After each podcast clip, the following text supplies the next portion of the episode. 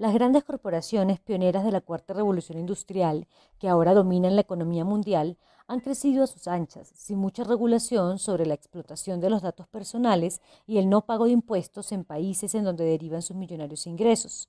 Ese marco ha permitido que Amazon, Facebook, Apple y Google, entre otras multinacionales, siempre estén presentes en la cabeza de los rankings empresariales y que sus socios fundadores lideren las listas de millonarios en Forbes y en Bloomberg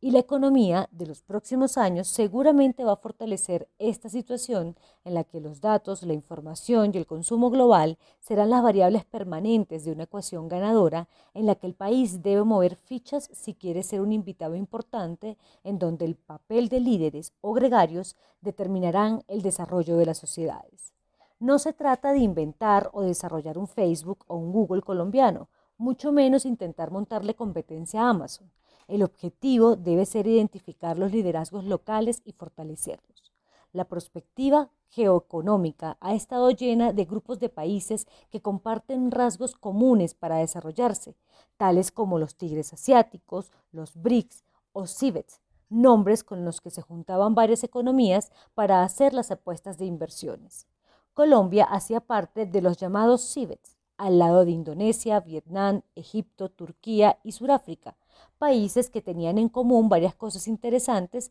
como la juventud de su población, los conflictos internos recientes o alta población, pero para este análisis lo importante era que tenían una red empresarial local robusta y que eran las compañías locales las que dominaban algunos sectores. En Colombia, por ejemplo, son los banqueros locales los líderes en el sector financiero, en la producción de alimentos, de cemento y de línea blanca, como se conoce a los electrodomésticos básicos, entre otros nichos. Ese redescubrimiento no es menor y debe catapultarse a otros sectores estratégicos como puede ser el transporte o las aplicaciones para los celulares. Pero para llegar a ese liderazgo sectorial deben pasar muchas cosas, como la inversión estratégica puntual para lograr avances a largo plazo.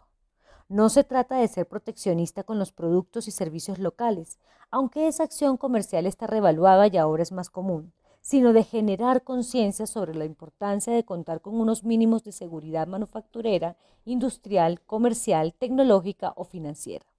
Colombia es uno de los países más importantes en la región y una de las 40 economías de la OTE. Debe mejorar en buenas prácticas globalizadas sin descuidar la protección de la red industrial local, que al final de todas cuentas es la que genera empleo y paga impuestos. Los discursos económicos nacionalistas no funcionan en tiempos de redes sociales externas, globalización y de libre mercado. Pero sí hay que desarrollar políticas públicas de igualdad de condiciones con las grandes multinacionales. Un gran comienzo es lograr que en una eventual nueva reforma tributaria en 2021 las grandes compañías del entretenimiento, comunicación e información paguen impuestos justos de tal manera que emprendimientos colombianos puedan reclamar más inversiones para poder crecer